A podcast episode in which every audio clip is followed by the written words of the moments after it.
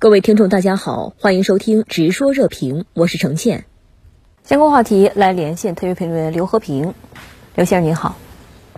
日本首相兼执政自民党总裁菅义伟突然宣布不会参选下任党总裁，那么您认为导致菅义伟放弃连任计划的直接原因是什么呢？我注意到，几乎所有评论都认为，迫使菅义伟放弃连任计划的直接原因，是因为他防御抗疫不力，导致支持率。跌到了三成以下，那么对此我有不同看法。我认为防御抗疫不力只是菅义伟放弃追求连任的间接原因，自民党内的密室政治与派系政治斗争，才是导致菅义伟打退堂鼓真正的根本性的原因。大家可以看到，日本社会对于菅义伟防御抗疫不力的批评，并不是始于今日，而是这几个月以来一直就存在。然而，就在几天前，菅义伟还雄心勃勃地宣布，自己一定会参加自民党总裁的选举。为了让自己赢得连任，他甚至准备要对自民党高层以及内阁高层启动大规模的改革与重组计划，同时还准备寻求在九月中旬解散众议院，提前举行大选。这些都说明菅义伟是有着强烈的留任企图的。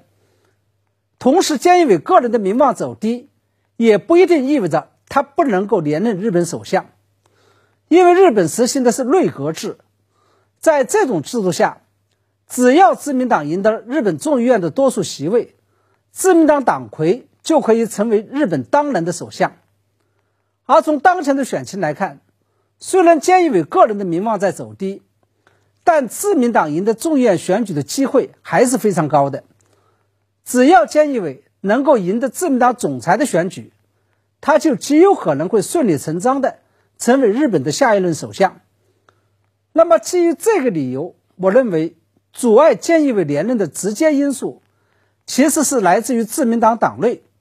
他遭遇到了自民党党内派系政治的阻挠，或者说是被几大派系以菅义伟防御抗议不利，会拖累自民党的众议院选情为由。暗中联手给做掉了，这一点呢，我们从菅义伟准备改组自民党高层，就遭到了党内派系的强烈反弹中，就可以看得出来。也就是说，在自民党内派系色彩不强的菅义伟，其政治前途最终死于了自民党内复杂的派系政治与密室政治。嗯，那您认为啊，菅义伟放弃竞选连任，又将会对接下来的中日关系，尤其是台海局势造成什么样的影响吗？我个人认为。菅义伟放弃竞选连任，不会对中日关系造成实质性与方向性的影响，中日关系将会按照现在的惯性继续往前行进。这背后的原因就在于，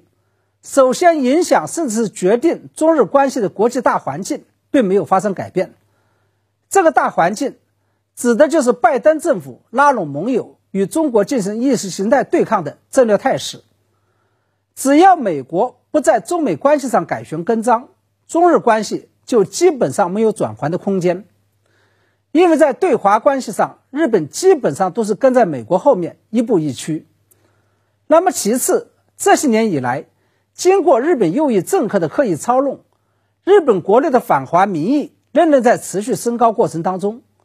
作为任何一个首相，他都不可能违背这股被操弄的民意。那么还有就是。虽然菅义伟不再担任日本首相了，但是在当前的政治形势下，日本自民党的执政地位仍然无法撼动，而自民党的对华政策与台海政策基调是越来越趋向于强硬的，这也就意味着，未来任何一个新当选的自民党总裁都将维持这一基调，尤其是在当前的自民党党内，前首相安倍晋三的影响力仍然挥之不去。而安倍晋三则是日本右翼政客中的带头人。菅义伟近来在中日关系与台海问题上采取的强硬路线，其实就是继承了安倍的做法。那么还有一点值得注意的是，在安倍与菅义伟退出自民党总裁与日本首相职位之后，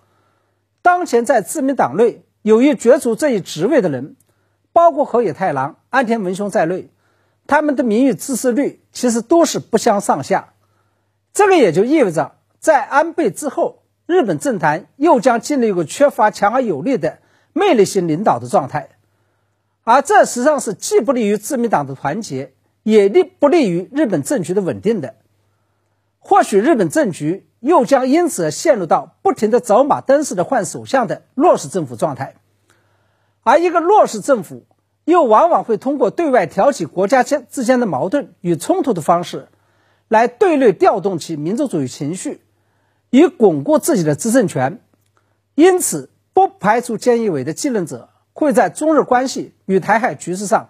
进一步剑走偏锋，激化局势，这是值得我们高度关注和警惕的。好的，谢谢刘先生在线与我们分享您的观点，谢谢。